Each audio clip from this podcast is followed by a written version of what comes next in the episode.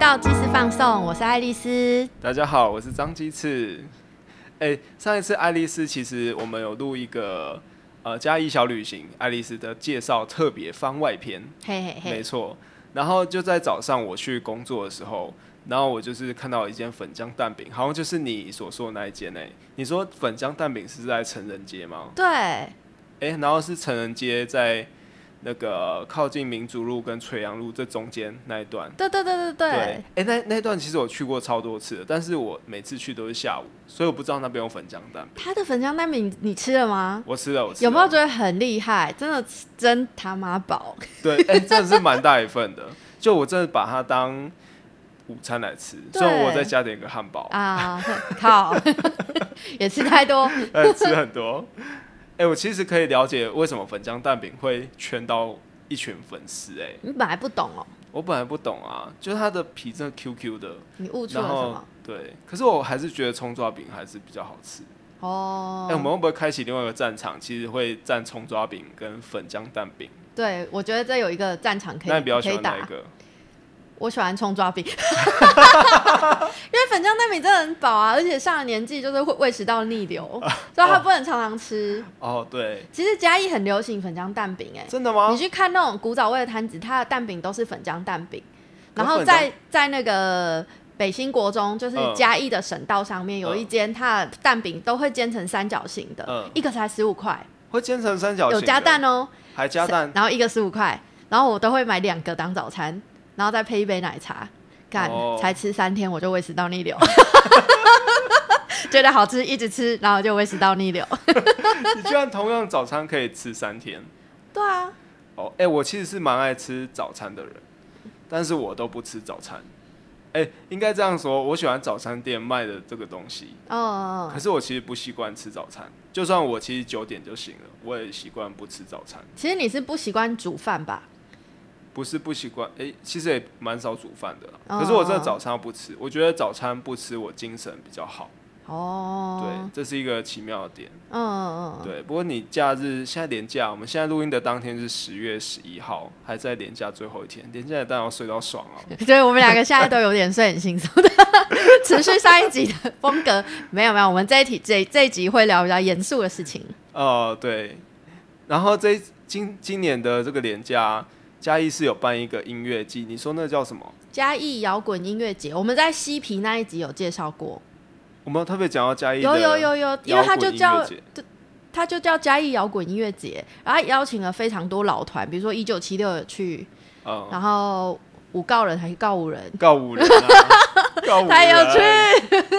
对，然后就是好像还蛮多，就是老团有出现。呃我知道有蛮多大团有出现的，对对对对对，可是这是对第一届吧？因为对之前都是威威卡，卡，对对，然后自从他倒掉之后，就换市政府接手这对样。对大家需要一个治疗，就是一个替代方案。哎、对，大家已经习惯，就是这个时间一定要去嘉义旧酒厂，就是弄一下，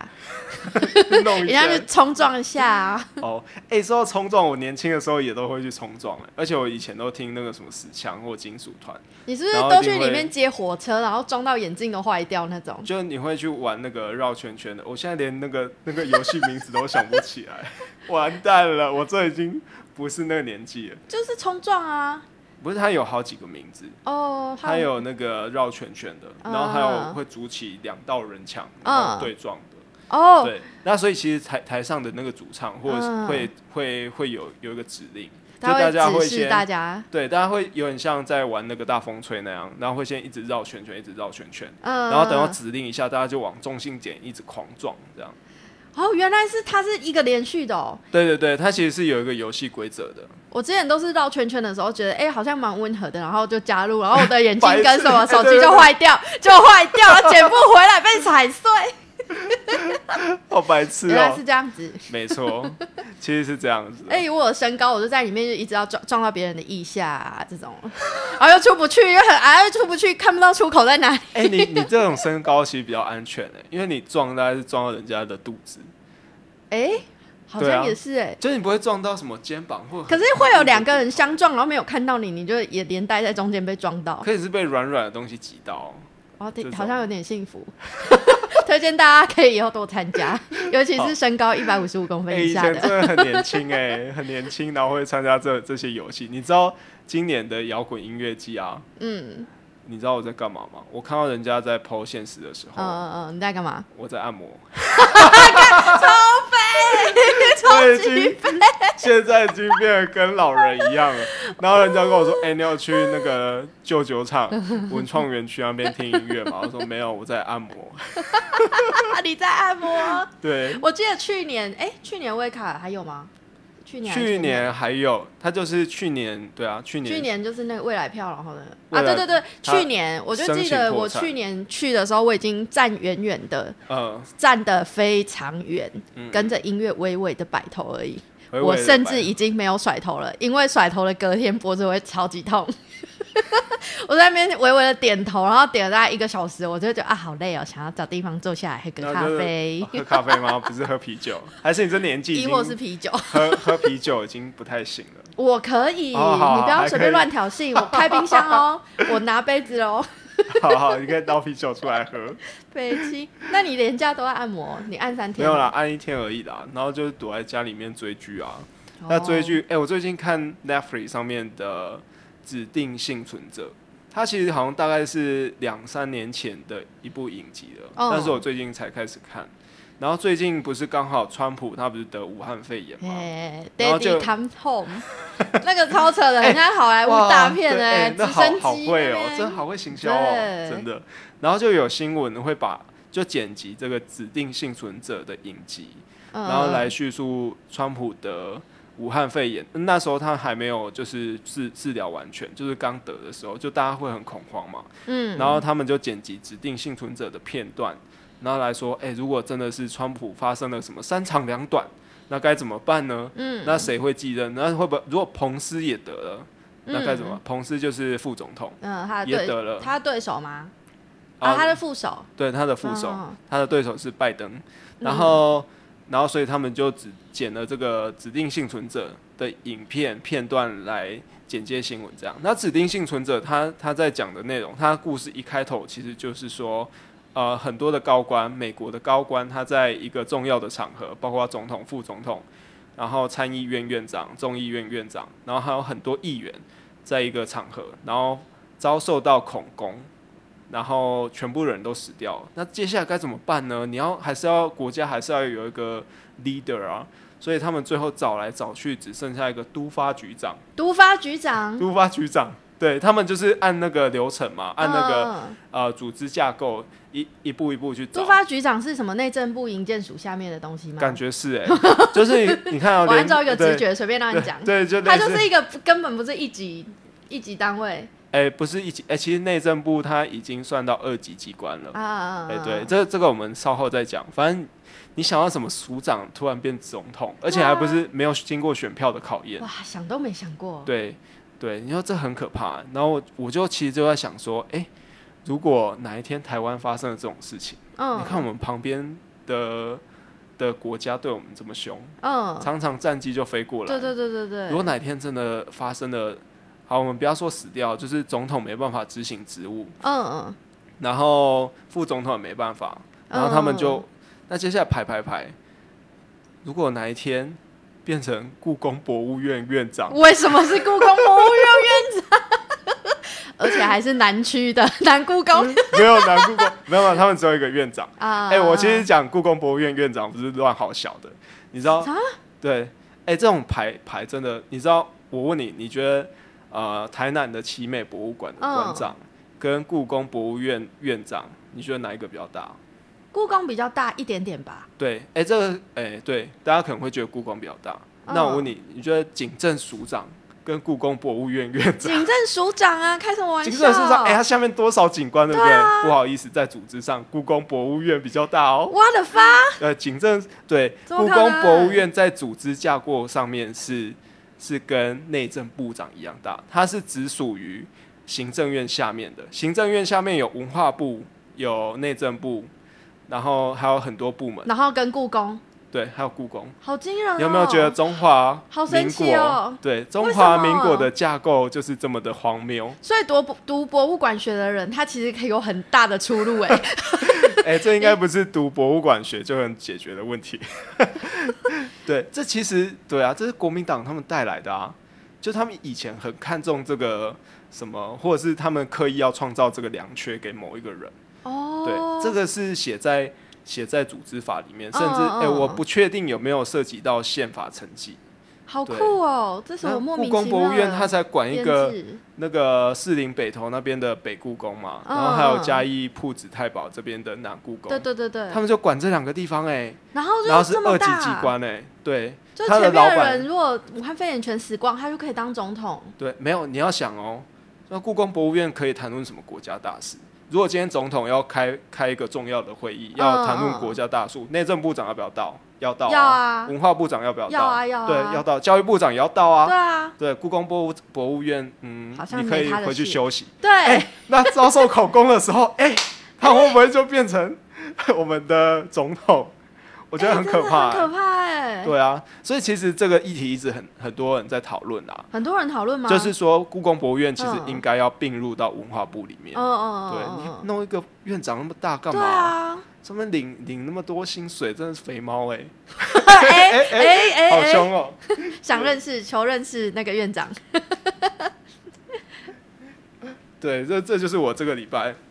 我这个礼拜的那个就是在看这个，然后突然有这个心得，我觉得超好笑好的。酷哦，对，这很恐怖哎。嗯，就是我们的国家首长到底能够由什么样的人来担任？ 然后重点是，我觉得现在中华民国的体制就真的是很荒谬。你知道嗯现在还是有福建省政府的 存在，我知道，我知道，我知道，我这件事情我知道。我还我之前在学校的时候，还常常收到福建省政府发下来的公文，真的吗？我还在那边详读，我想说，看这个是二零一八年的文件吗？哎哎哎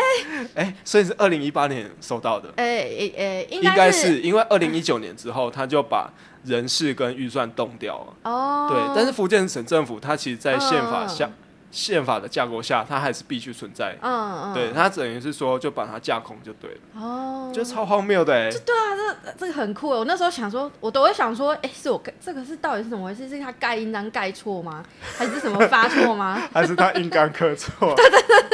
他拿错 科？所以它里面是你是在金门教书吗？不是不是，可是他就是会有一些，比如说呃，需只需要阅就是传阅的那种公文，哦哦，只需对要对穿越对，不需要做事情，但是就是有消息就是通知你的那一种，哦就会有福建省政府。哎好想要去当那好酷哦种职务哦。感觉福建省政府你需要 你你要去金门， 呃，你去金门要教，书林偏乡加急，你就离岛加急，你就可以收到那个公文了。然后还有高粱， 对对对对对对，还有菜刀，还有菜刀吗？ 金门对啊，他屁啦们捡那个弹头做在菜刀啊，以前炸弹的那个残骸，哦，我知道，但是他们会有配给菜刀吗？我知道金门高粱好像有配给，嗯，菜刀应该没有吧？以前是有管制，以前什么都有管制，以前连哦篮球都有管制啊，因为他怕那个好莫篮名其球篮球绑东西，然后飘飘飘飘到对岸去，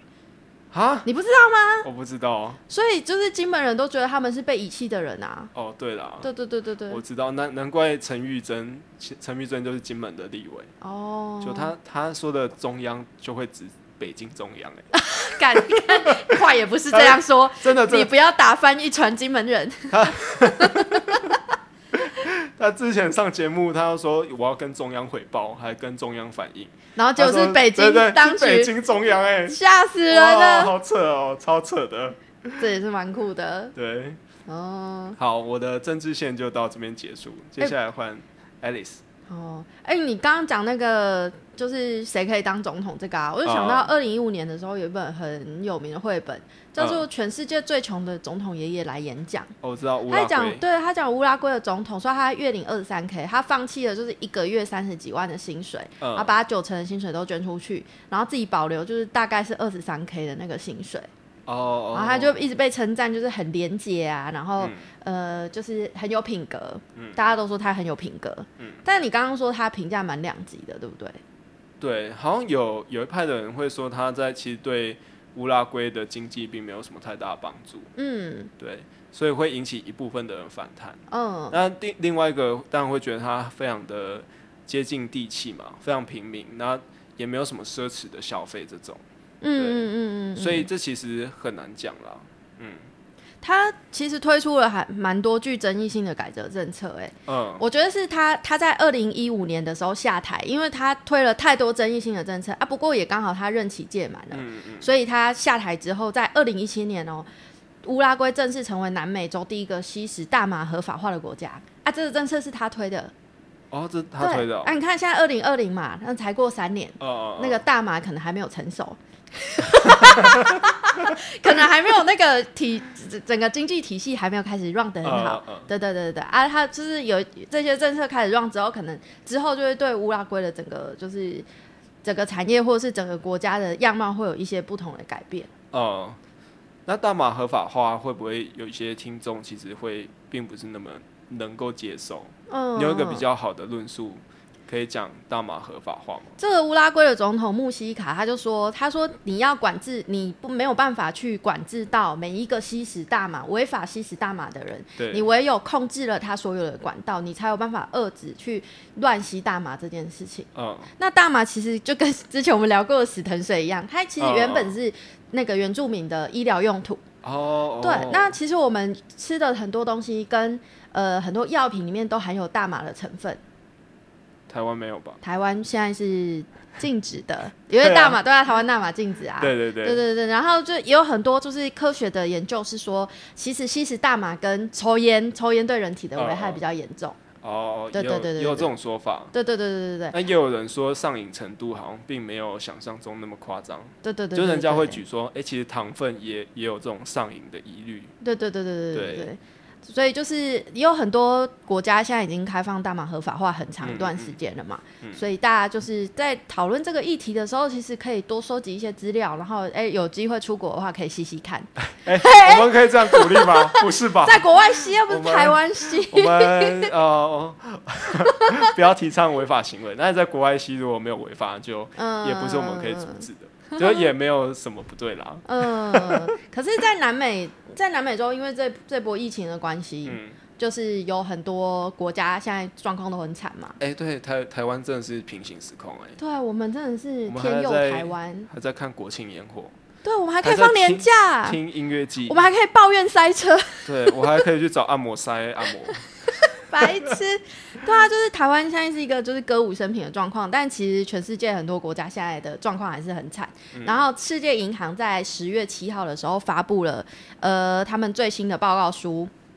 那那个报告书写什么呢？就是啊，大家有听过那个，我看一下，这个叫做。他们新发布的报告书叫做《贫穷与共同繁荣报告》，嗯，那其实它是延续了以前的那个永续永续指标，就是它有很多很多的项目，比如说水资源平等，然后性别平等，借由这些指标来来消弭气候变迁的灾害，以以以来达到永续。对，那它最新的这个。呃，贫穷与共同繁荣报告，它就指出啊，极端贫穷在这个世纪首度出现新高，就在 COVID nineteen 这疫情冲击全球经济的这段时间。那单单在今年哦，就延伸出一亿一千五百万个新贫者，所以全球极端贫穷人口在今年是飙飙高的，而且出现了一个新的族群，它导致全全球百分之一点四的人口进入极端陷入极端贫穷，而且出现了一个新的族群，你猜，亲自，你猜是呃什么样的族群在这波疫情里面突然变成了极端贫穷的？变极人端口贫穷，对你猜猜中中看，国人。有可能，但是觉得我们有不可会能知道这个报告。哎、对他们可没有办法被统计 。到对对对对对对对。对，那毕还竟有他们谁才死了八个人之类的。不予 置评。 啊，那还有谁啊？你猜猜看嘛？呃，我我说的族群可能是，比如说你说呃原住民啊，比嗯，如说女性、老年人，然后单亲，像这种那种很多不同的标签去把它分类成的不同族群。我觉得应该还是你老瞎猜猜猜看，蓝领阶层、蓝蓝领阶级吧。然后应该是嗯就是劳动力输出的为主，嗯， 就他们都是靠劳力赚钱，然后都是领固定薪水。那突然呃，因为肺炎的关系，所以影响到国际的这个出货量，或者是国际的这种经济上的交流，他当然他们的工作权就会被剥夺嘛。嗯，我觉得这种比较可能会发生在什么巴西啊，或者是中南美洲、哦这种。这种地方。你说他们本来经济状况就有点令人担心，但是因为这波疫情的关系，就对更严峻。对，或者应该说他们现在的状况可能变是四五十年前的台湾的嗯这种状况，对，那就没有像台湾这么好，就是有什么半导体这种比较先进嗯的嗯，技术，对，但是他们可能就是做比较低阶的一些制造业这种，你猜的其实很接近哎、真的哦、因为他的报告书里面啊，他说，呃，COVID-19 改变了极端贫穷的样貌。分析发现啊，新增的贫穷人口更可能是嗯，住在城市里面的，比住在如城市里说面，住在嘉义市或嘉义县，更可能是住在嘉义市里面的，哦哦，然后受过良好的教育，哦然后不可能从事农业工作者，哦，不是农业工作者哦，对，因为大的家还是要吃饭对的青年，哦，青年哦，青年，所以你不觉得这个跟一般人记忆的贫富分布就是印象差非常多吗？青年不是本来就很缺钱吗？哎、还是因为我自己很缺钱，就觉得好像大家青年都很缺钱但是他说这个现象比较容易出现在以那个开发中国家，对哦不对？以开发国家还好，但是也是有，呃对对对啊。但是如果我们现在是开发中国家的青年，啊，我们住在城市里面，我们也受过良好的教育，然后所以我们又在这波疫情里面，反而比较容易变成极端贫穷的人口。哦，人这不口算极端我贫穷。刚刚讲了 新兴极端人贫穷的人口啊，他一个一天，你刚刚讲你的老师菲律宾老师一天赚五百块嘛，差不多极端贫穷的人口青年一天是赚五十五块。五十五块，我们一天六十块，四舍五入来算好了，一个礼拜是赚四百二十块，一个月是赚乘以四，我不想不算到不到两千块台哦币。这我完全没办法想象要怎么生活欸，对啊，两千块台币不知我道连喝一怎杯样咖的啡都不行哎，对好夸哦！你，你一个月喝两千块的咖啡，我可差能不多。我可能喝个两三杯就两千块了，哎、 没有啦，对啊，那你你看他一个月赚两千块，但可以理解是他刚刚有讲没有办法从事农业的青年。哦嗯，所以代表他没有那个从自然环境中去取得食物食材的技能。是吧？对对，所以这个对应到就是 COVID nineteen 冲击到的人口，其实是没有办法粮食自给的地方，嗯嗯或者是没有办法粮食自给的人受到的冲击最大。嗯嗯，因为它 COVID nineteen 可能会导致就是很多食物的价格都上升，然后因为物流什么的，还有劳动人口都减少，就变成东西的产量没有那么多，或没有办法被运输。哦对，所以有要可能从外面买东西的这些人，他就买不到东西，嗯或者是要以更高的价格去买东西，所以就变得更加的贫穷。哦，哎、好妙哦！可是我比较好奇的是，世界银行统计这个，你说它是不是有一个计划啊、它是要什么排除贫穷吗？还是干嘛的？嗯，他其实这个计划以前就开始做了，是呃，我现在有点忘记那个计划的整个的名称，但是呢，他这个计划。这个已经持续了十年的计划是为了要消除极端贫穷，那他预计是在二零三零年以前可以达到一个重要的里程碑，就是它可以消灭全球的极端贫穷人口一点多。但是因为这波疫情的关系，COVID-19 就让这个过多过去多年来的努力获得的进展，全部都就是像是没有做过，呃，反而呃极端贫穷的人口没有减少，反而急剧的攀升。哦，哎、其实这个我比较想说，我我其实并不是想要讲说他们他们的那个进度衰退或怎么样，我觉得这、嗯嗯这个本身他们就要去考量到、哎。嗯，因为你经济萧条或经济衰退，就是本身就是你一个呃整个世界的世界经济体在成长的时候必定会遇到的问题。哦，我觉得它好像必定会遇到。嗯，然后我觉得得就是这些什么世界银行都有点嗯嗯太过精英了。然后尤其我觉得金融嗯业也是一群蛮精英的、蛮精英的分子在掌控着。嗯对，他他他应该是拟定个大方向，哦哦，然后像呃我们的呃联合国的会员，嗯嗯很多国家他如果要申请联合国的经费，这个消灭贫穷的计划是联合国它历年来从两千年开始的重要目标，嗯它是在两千年的一个高峰会通过千禧年发展目标，然后在二零一五年又通过全新的永续发展目标，它本来要在二零三零年实现了三项，包括消除极端贫穷、战胜不平等、不公正跟遏制气候变迁这三项目的。哦，对啊，但是就遇到了 COVID-19 这个传染病，所以造成了他的这个目标就没有办法达到。原来如此。你是觉得他这个这些目标设得太好高骛远吗？还是不符合现 况？嗯，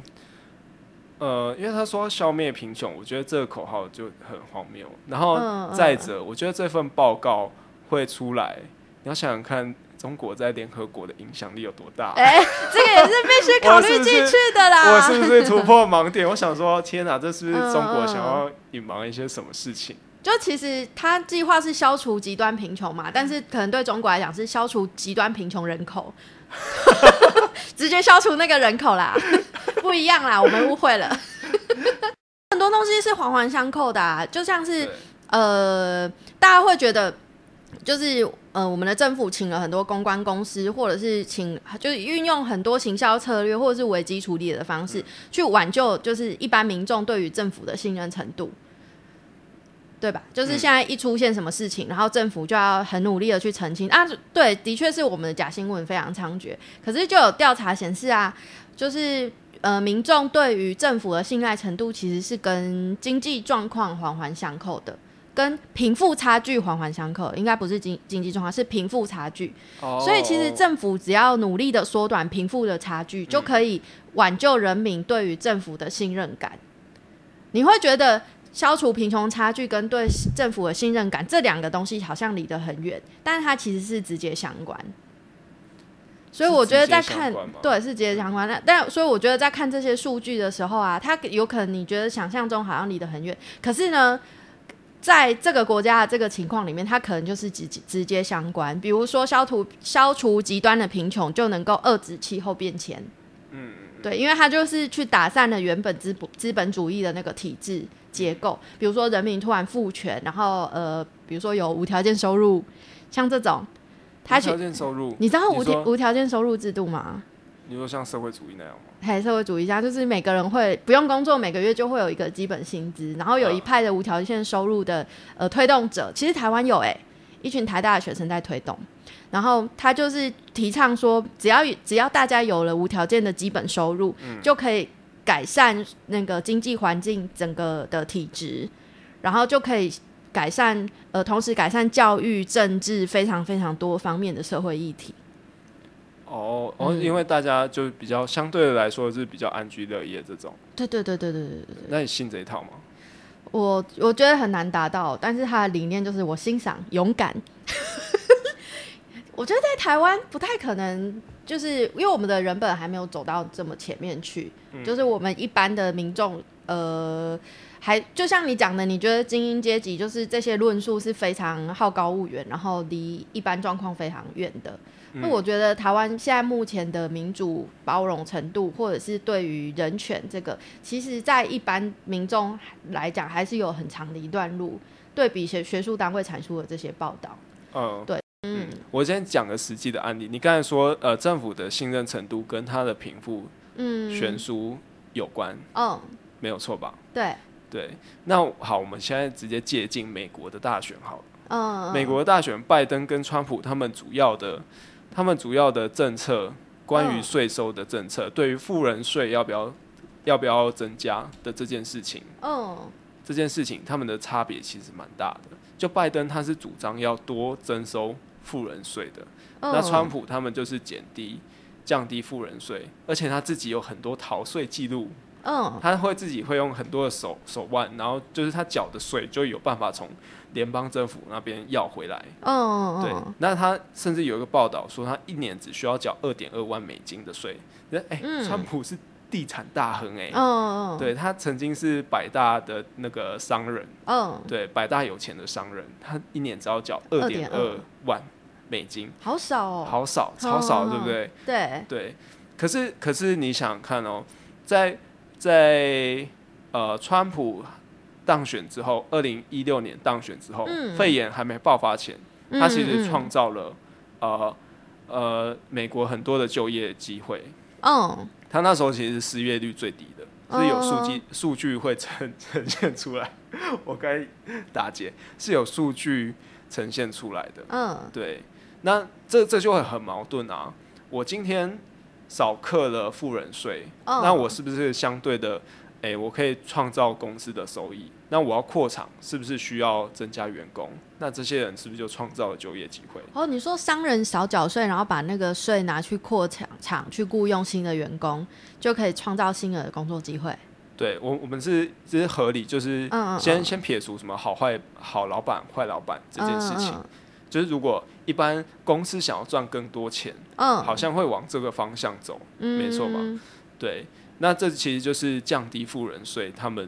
他们的想法。嗯对，然后另外一种你要征收呃富人税，征收多一点，这种就很直觉嘛。嗯，对，因为你你公司可以赚这么多钱，你都是从这个社会、这个国家的资源来的。嗯，然后或者是这个国家的人民帮你赚钱的，嗯这个国家这个看法是说，哎，是国家帮你赚，是人民帮你赚钱，是你的雇主，呃，是你的员工帮你赚钱的，嗯嗯，嗯，对，所以你回馈给缴税给国家，等于是你呃用这些税，然后来照顾更基层的问题，这个也是一个看法。对对嗯对。可是这两种，种看法彼此就很极端哦。嗯对，这其实就是怎么讲？呃，我觉得这其实是比较接地气的看法，或者是比较接地气的讨论。嗯，嗯而不是在于说，而不是在于说，呃，什么最低薪那个什么、嗯嗯最低什么，嗯你说最低薪资不是最低薪资。你刚才讲台大社会系在推的那个哦，你说无条件收入，啊，无条件收这入，是当然是一个很乌托邦社会社会主义的理论。对但我也可以理解你刚刚说的，就是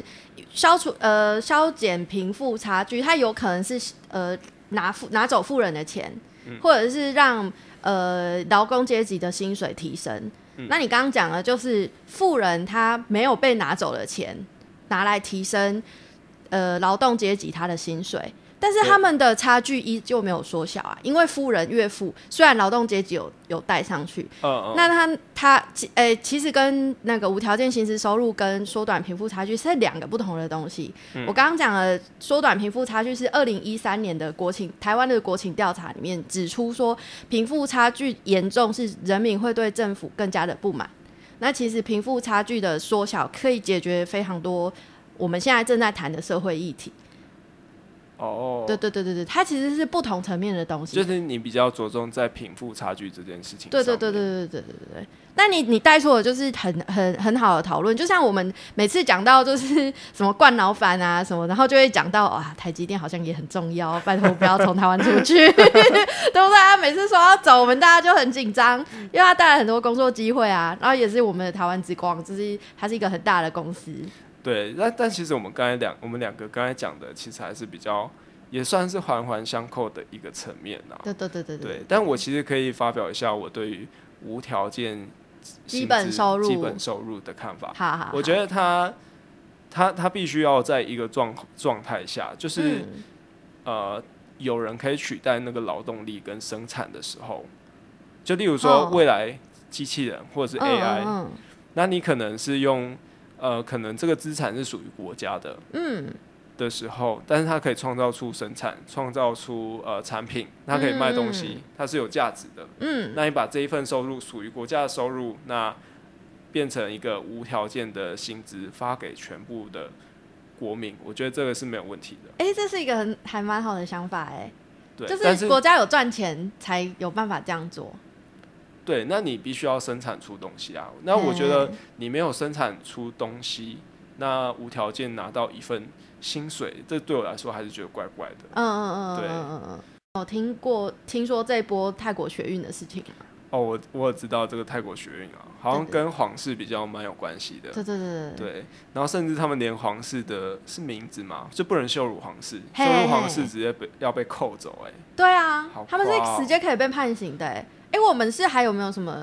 污蔑孙中山罪？你之前是不是有提过？哎、没，就现在你没有侮辱公，现在还有侮辱公署罪吗？现在侮辱公署罪比较少了，好像还是有这个罪名在，哦什么是公署？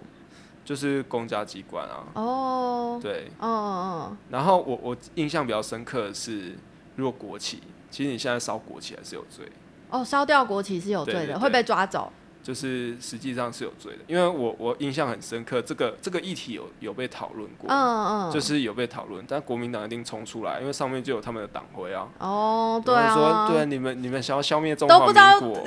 妈的，这言论自由懂不懂啊？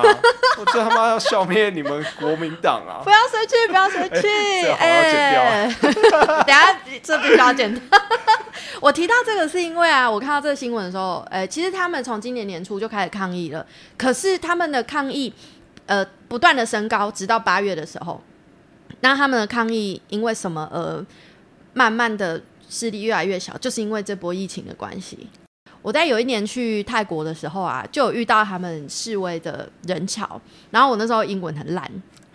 英文很烂，然哦后呃，是我同行的一个友人跟我一起去泰国，他叫大头，嗯他就每天一直很担心，就一直看那个国际新闻啊，外文系的啊，他就在那边一直很担心啊，我看不懂英文啊，所以我就玩的很开 心。然后然后我其实我也在，我也没在管啊。那时候出发的时候，其实泰国已经是红红色警戒，旅游红色警戒假，的对好棒我还哦对我还是要去，然后我就去，然后呃我就去了嘛。但其实因为我们那时候是去清迈，它嗯主要示威的地点在曼谷，就觉得好像还好。但是嗯嗯我们是从清从从曼谷转机飞国内航线飞嗯嗯嗯清迈，然后所以在进就是出入境的时候一定会落地曼谷。嗯嗯，然后我们就在回程的时候落地曼谷，我们原本选了一个就是 就是那个大头，他有查好就是。示威的那个学运的民众，他们原本设计好的路线就是经过哪里，这样我们要避开。呃呃结果好死不死，就在我们要飞的前一天晚上，他转移了他 示威的地方，就移到我们的饭店附近。呃那结果呢？发生了什么很事情？恐怖，我真的是。但我觉得他们的学运规模超大、超厉害的，因为真的哦民兵、民兵跟学生是荷枪实弹，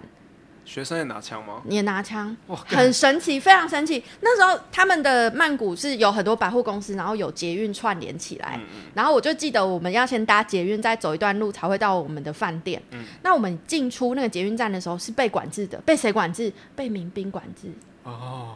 不是不是政府，不是军人，不是警察，嗯是民兵哦。嗯然后他们会拿那个扫描武器的，就是看你是不是就是军方或警察军方的伪装卧的。底嗯对我就要被哔哔哔哔哔哔这样扫描全身，啊，行李箱里哔哔哔哔哔这样扫描，我才可以进那个捷运站去搭捷运呢、嗯然后他们就是。训练的非常，就是像台湾的 台湾的现场，就是可能会有很多人上课，然后很多人走来走去嗯发食物什么。它其实有点像大型的嘉年华，可是，在那个现场不是，他们是气氛非常紧张的。哦哦哦，然后在呃，我记得我们是离开的前两天住的那个饭店都在示威的现场附近。那第一天是我就很想。晚餐出去吃面，吃那个路边摊， 我很想去逛那个面摊旁边的卖衣服的市集。那个那个小那个卖衣服的摊子上面的衣服写写着 “Shut down Bangkok”，然后 我很想去买。然后呢，但是我要大头阻止你，我大头他，我朋友他他说就拉着我，你不要去呃他真的是你不要去死命的拉着我的衣角。他说那个摊子昨天被丢手榴弹，你不要去。我后来就没买到那个衣服，我真的很想要那个衣服。好，反正就是第一天是这样嘛。后来我们换换了饭店之后，就是要转移，嗯就先去搭了刚刚那个被哔哔哔的捷运，然后下到一个呃我们需要徒步的地方，但是我们迷路了。嗯那是那那个区域的网络突然断讯，所以我们不知道怎么走，就只好叫计程车。那那时候也叫不到什么计程车，等好久才拦到一部。那个计程车司机跟我很嗯脸色很凝重的跟我说，他要下班了，因为 MAP 移移动到这个附近。哦，我那时候还在那边用那个离线字典查 MAP M O B 是什么，那是什么？暴徒的意思。他叫那些学运学生是暴徒，对，是学生是暴徒，他就说 MUB 移动到这里，这里很危险，嗯他不在这样。然后我们就哀求他，我们就两个女生就求他，我们说我们真的很想 check in。然后他就载我们到一个地方，他就沿路一直碎碎念，他真的很紧张，嗯因为他们的冲突是真的会有炸弹，然后真的会有枪击的这种，就是扫射这种。哦哦哦，然后他就载我们到一座大桥的入口，嗯然后那个大桥就是有民兵跟警察同时在那边封锁起来了。他就说他不能再过去了，他就叫我们两个下车，也不跟我们收车钱。哦，我们两个就拖着那个行李箱，然后这样往那个大桥看去。大家可以想象一下，就是大桥的两边两侧是民兵，一边是民兵，一边是警察，这样吗？哦，你是说两端？不是，它是整条大桥，比如说靠靠那个桥墩的地方嗯是民兵两条，嗯然后在中线的地方是两排警察，嗯，两就这样子拿着枪，就是互相指着对 方干。然后八头就说：“哎、我我们的旅馆好像在桥的对面， 我怎么办？”哎哇塞，怎哎么办？然后，然后我们就真的快哭了，因为也没有网路。嗯然后我们就拖着那个行李箱，我们就因为我我们的背景比较信任民兵，不是嗯比、不是信任警察，嗯嗯所以我们就去找了那个排在第一个的民兵。嗯就跟他大头就用英文跟他解释了一下哦、就是拿那个我们饭店的那个地址给他看，然后问他说我们要怎么去，我们还拖着那个大行李箱，嗯然后那个民兵他就还还蛮温暖的，他就给我跟大头，哎、我忘记他给我还是给我朋友，就是一个呃脖子挂牌嗯，就挂在我们的脖子上面，嗯然后就说有了这个，然后他就委托另外一个人，就是带我们进去，所以我们是拖着行李箱就走在那个拿枪的民兵的后面，我们就走过那座桥，啊会经过警察吗？呃，警警察就在对面啊，就是在那个中线，就比如说一条马路好了，哦马路的左右两边是左侧右侧民兵，哦然后正中线黄呃双黄线的地方是警察，两排警察，然后各自拿着枪，就是互互相指着对哦，方。他们就从枪的中间走。我们从那个民兵的背后，民兵的背后，但是其实也是被警察指着。哎，他们手不会酸哦。就比如，哎、我们现在面坐对面嘛，然后我嗯是警察，我拿枪指着你，你是民兵，你拿你嗯拿枪指着我，然后我是从你的背后这样走过去，我们就从那个民兵后面这样子拖着行李箱走过去，然后顺利的 check in。哦，我印象非常深刻，因为我没有看过就是示威现场可以有这么多武器的，好夸哦，我就是觉得他们超屌的。嗯我想说，看，就是我那时候去之前，我还跟我爸妈讲说，我要去考察一下台湾的社会运动未来要怎么走，然后 结果我就说啊，没有办法，这个真的没有办法。呃，母汤，嗯对汤我们只能在摇滚音乐季上面拿着泡泡枪在那边射而已。这个母汤真的对对啊，不过他们的示威就是已经走了这么多年，然后规模也这么大，但是也因为因为他们的政府一直都是军政府把持，就导致他们的各项运动还有各项改革都没有办法推行，就很可惜。今天先聊到这边对，对对，我们今天就聊了呃美国现在的时事，然后聊了就是现在国其他国家的近况，然啊后也稍微可以跟大家讨论一下，就是台湾青年现在面对的困境，然后跟我们明年二零二零一年如果疫情过去之后，我们要怎么样重新自己定位？嗯，对，没亦错或是先去泰国玩？哎、哎哎，要先看有没有红色警示 哦。